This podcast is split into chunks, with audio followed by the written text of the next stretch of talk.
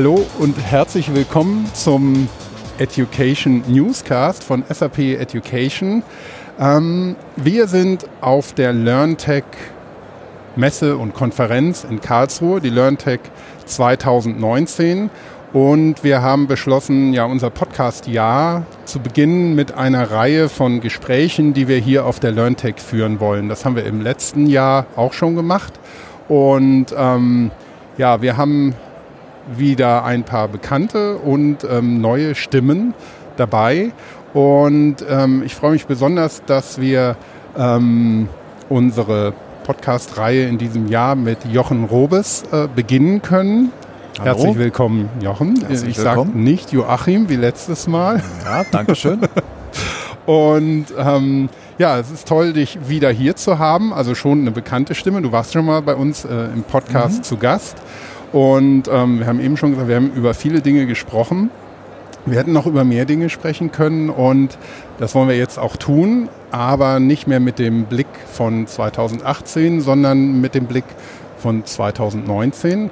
Und wir wollen mal ja, zu Beginn einfach einen Blick äh, darauf werfen, was denn so die innovativen Themen im digitalen Lernen in diesem Jahr sein können oder was uns als solches verkauft wird.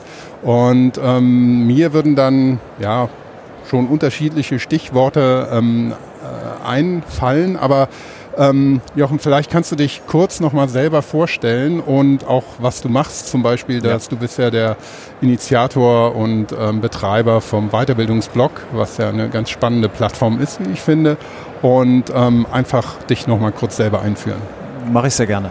Ähm, mein Leben ist so ein bisschen zwei, drei, vier geteilt. Auf der einen Seite bin ich momentan Hochschullehrer in Darmstadt für das Thema Corporate Learning. Auf einer Vertretungsprofessur sitze ich dort.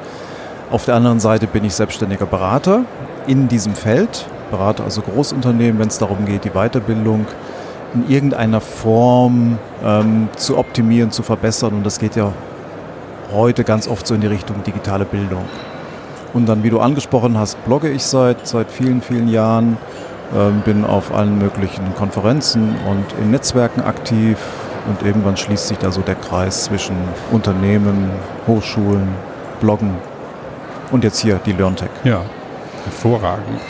Und von daher bist du genau der Richtige, um, ja, um mit mir hier so ein bisschen Gedanken mhm. hin und her zu schieben zum Thema Lerninnovationen. Ähm, ich bin ja bei SAP im einem Learning Experience Design Team und wir interessieren uns natürlich dafür, was an ähm, Lerninnovationen, an Trends ähm, passiert, aber auch vor allem dann, welche auch umgesetzt werden und zu wirklich praktikablen Lösungen führen können. Aber ähm, Vielleicht wollen wir jetzt mal wirklich so, so ein bisschen schauen, was, was ähm, geht und was, was die, die Zukunft bringt. Und ähm, ich denke, da ist ein Thema, was wir besprochen hatten, was interessant wäre, ähm, digitale Assistenten, Chatbots ähm, im Bereich Lernen. Wie können die helfen und unterstützen? Ähm, ja, so von den vielen Themen, die so hier durch, auch durch die Hallen geistern, ist, glaube ich, das, was äh, am, am, realistischsten ist. Also wo schon sehr viele Erfahrungen gewonnen wurden. Ähm, also gerade wenn es darum geht, diese kleinen Hilfen zu haben, also Effizienzgewinne zu erzielen durch ähm, Assistenzsysteme, die an Lernplattformen dranhängen oder die in irgendeiner Form so klassische Assistenzfunktionen übernehmen, also in Foren oder bei Anfragen, die reinkommen also überall dort, wo es so routinemäßige Prozesse gibt, die danach schreien, eigentlich durch einen intelligenten Algorithmus und einen Chatbot in irgendeiner Form ähm, abgelöst zu werden, ersetzt zu werden oder einfach ähm, ergänzt zu werden. Weil oft habe ich ja noch den Menschen, den Tutor, den richtigen Assistenten da, aber ich habe nur irgendwo so eine, so eine Stelle definiert, wo ich sage, okay, die Routinefrage landet jetzt bei dem Chatbot und die Frage, die etwas komplexer, komplizierter ist, die landet noch bei dem menschlichen Tutor. Mhm. Ähm, vielleicht ein konkretes Beispiel, was könntest du dir da vorstellen? Was, wie könnte so eine, ja, ja. so eine Standardsituation aussehen? Wo kann man da die Grenze ziehen? Ich glaube, sehr klassisch ist es bei so, bei so Fragen, wiederkehrenden Fragen, die äh, Lernende, Studierende rund ums Lernen haben. Also sehr viel Organisatorisches. Wann finden Prüfungen statt? Wo finde ich die Aufgaben? Wo sind Materialien? Also die Dinge, die sich immer wieder wiederholen, weil Menschen halt doch nicht eine Plattform, eine Seite bis in die letzte Ecke durchsuchen wollen und dann irgendwann mal sagen, okay, jetzt will ich die Hilfefunktion in Anspruch nehmen und rufe die Frage mal irgendwo rein. Also das ist so eine naheliegende Stelle. Ähm, es geht sicher noch mehr, wenn das auch vermutlich einfach noch ein bisschen Zeit braucht, ähm, wo dann auch, also jetzt, man könnte sich auch, man könnte die ganze Prozesskette des Lernens mal durchgehen und wo könnte schon bei bei der Orientierung, einem Lernen Orientierung geben, Bots eingesetzt werden, dass sie also einen hinführen, vielleicht sogar in der automatisierten Auswertung meines Profils oder meiner Aktivitäten da aktiv werden und sagen, ey, ich habe jetzt gerade mal deinen Lebenslauf gecheckt und mit Blick auf aktuelle Stellenanzeigen wäre es doch sinnvoll, dass du mal das und das machst. Ähm, ich könnte es mir auch vorstellen, ähm, ohne dass sie jetzt vielleicht diese, diese aktiven Bots haben, also so in Richtung Algorithmen zum Beispiel in der Auswertung von Texten. Das wird ja auch immer intelligenter, dass ich sogar bei Dingen, die so in Richtung Prosa gehen, ähm, schon Algorithmen nutze, Bots nutze, um in irgendeiner Form das irgendwie zu automatisieren auch.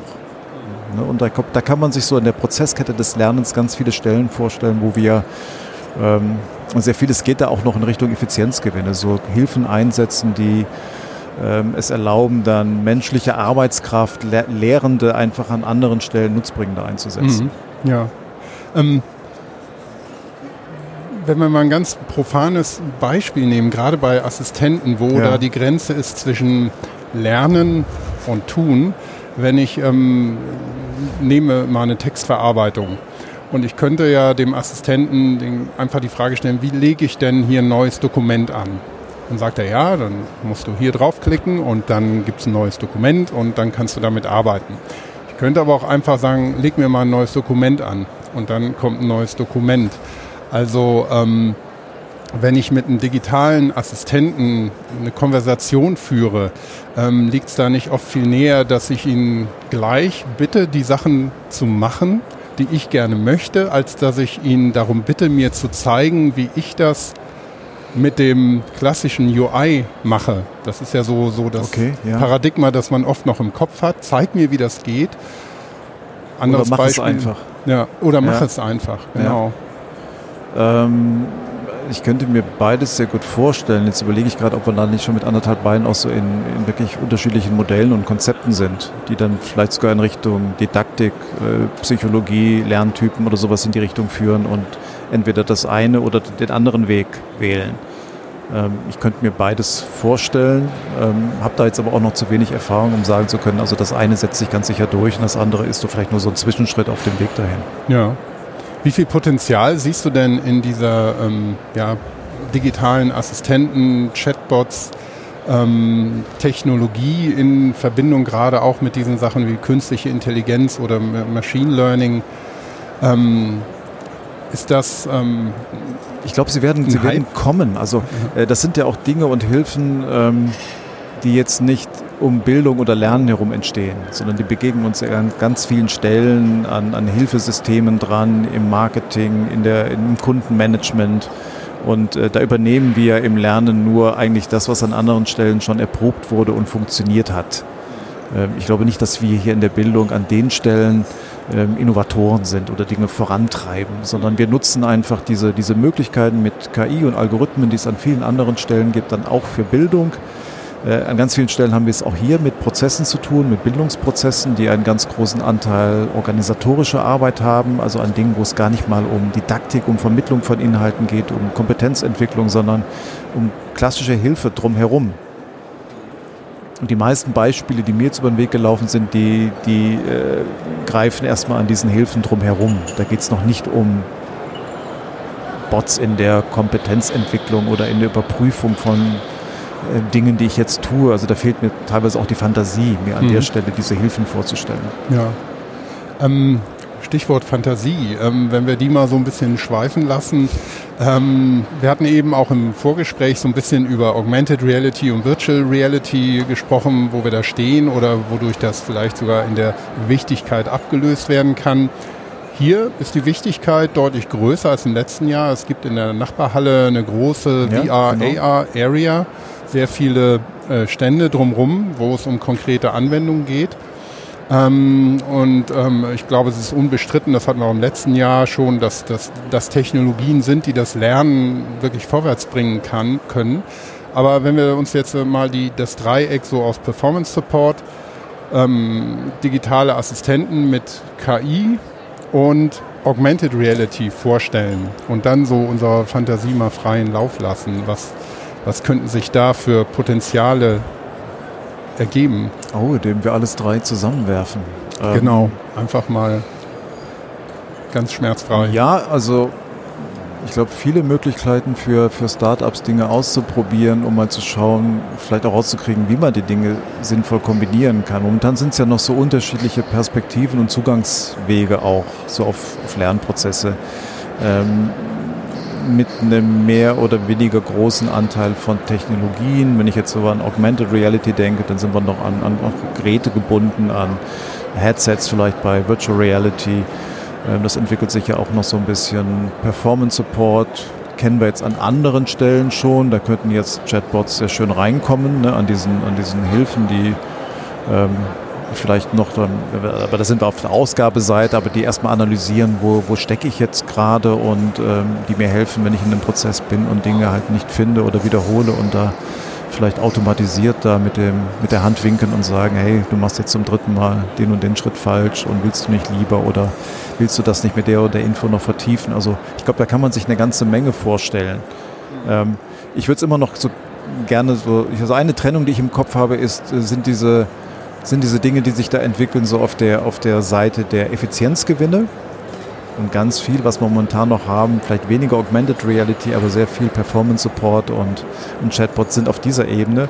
Oder wo nutzen wir neue Technologien, um vielleicht neue Lernmodelle zu entwickeln, so von der didaktisch-methodischen Seite.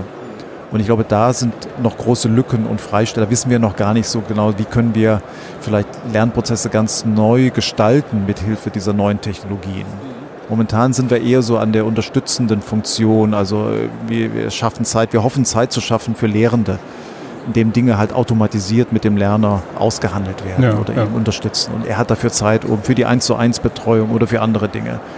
Ähm, das schafft noch keine neuen Lernformen. Das schafft noch keine, da ist noch keine neue Didaktik hinter, also nicht mal eine alte, die neue diese Technologien nutzt. Ähm, ich glaube, da bestehen noch ganz viele Möglichkeiten. Mhm. Augmented Reality ist da vielleicht ein bisschen näher dran, schon an, an neuen Lernformen, weil ich bewege, ich interagiere mehr mit der Wirklichkeit. Ich glaube, da steckt schon etwas mehr Fantasie drin. Mhm. Ja, also ich denke auch, dass das ist wirklich ja, ein spannendes Feld, was, was auch sehr viele Möglichkeiten eben für Innovationen dann ähm, eröffnet, gerade im Zusammenspiel, um auch, ähm, ja, auch, wie du sagst, den menschlichen Faktor zum Beispiel deutlich zu ja, ja. voranzubringen und mehr ins Spiel zu bringen, auch und zu unterstützen. Das finde ich einen ganz wichtigen Aspekt. Ähm, ja, wir sind jetzt langsam mit unserer Zeit hier schon am Ende. Unser Zeitfenster schließt sich. Und ähm, vielleicht noch zum Abschluss, ähm, was wäre noch aus, aus deiner Sicht ähm, ja, eine Innovation, die sich so am Horizont zeigt, ähm, die das Potenzial hat, aus deiner Sicht zu einem Trend zu werden? Ähm, wir haben jetzt so ein bisschen den Fokus auf, auf Technologien gelegt ähm, und da passiert ja sehr viel, auch Blockchain haben wir jetzt gar nicht erwähnt, aber ja. war ja letztes Jahr so ein großes Thema. Ähm, ich denke, dass genauso viel Aufmerksamkeit brauchen so die, die weichen Faktoren drumherum, also Agilität, agile Organisationen, ähm, die Frage der, der digitalen Kompetenz. Ich glaube, das hat man im letzten ja. Jahr so als Thema gehabt. Genau. Und also, dass, dass wir als, als Menschen in Organisationen, in Teams auch da mitkommen und diese Technologien nutzen und einbetten können in die Art und Weise, wie wir arbeiten und zusammenarbeiten. Und ähm, ohne das werden die Techniken, glaube ich, immer so ein bisschen im luftleeren Raum schweben. Wenn das schaffen, die beiden Sachen zu verbinden, also auf der einen Seite uns Gedanken zu machen über die Art und Weise, wie wir arbeiten wollen, wie wir zusammenarbeiten wollen, und dann doch schaffen, diese Techniken dort zu implementieren. Ich glaube, dann haben wir so eine Symbiose aus ähm, Technologien und Trends und auf der anderen Seite so ähm, New Work und Organisationsentwicklung, die uns wirklich weiterbringt. Mhm. Gut, dann werden wir beide das hier auf der LearnTech mal ähm, eruieren und schauen, was es wirklich an, an Trends, genau. an Innovationen gibt und was es vor allem die Möglichkeiten, das miteinander zu verbinden, zu verzahnen, das stimme ich dir vollkommen zu. Da steckt so die meiste Musik drin. Ja, und die meiste und Arbeit wahrscheinlich noch. Die meiste Arbeit ja. auch, ja. Also es ist noch ein langer Weg, auch mit Sachen, die schon seit mehreren Jahren hier sind. Man sieht es bei Augmented Virtual Reality. Ja, ähm, genau. Das fällt nicht vom Himmel, das braucht wirklich eine Zeit. Und da beim Lernen immer der Mensch im Mittelpunkt ist, braucht es seine Zeit. Unsere Zeit ist jetzt leider abgelaufen für ähm, den Start für, für diese ja, Podcast-Reihe vom Education Newscast in 2019. Vielen, vielen Dank, Jochen, Sehr dass gerne, du dir die Zeit gerne genommen wieder. hast.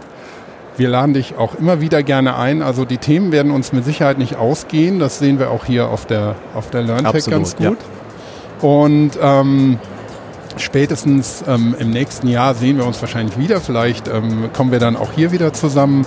Und ich wünsche dir noch eine schöne LearnTech. Danke, ich dir auch. Tschüss. Bis dann.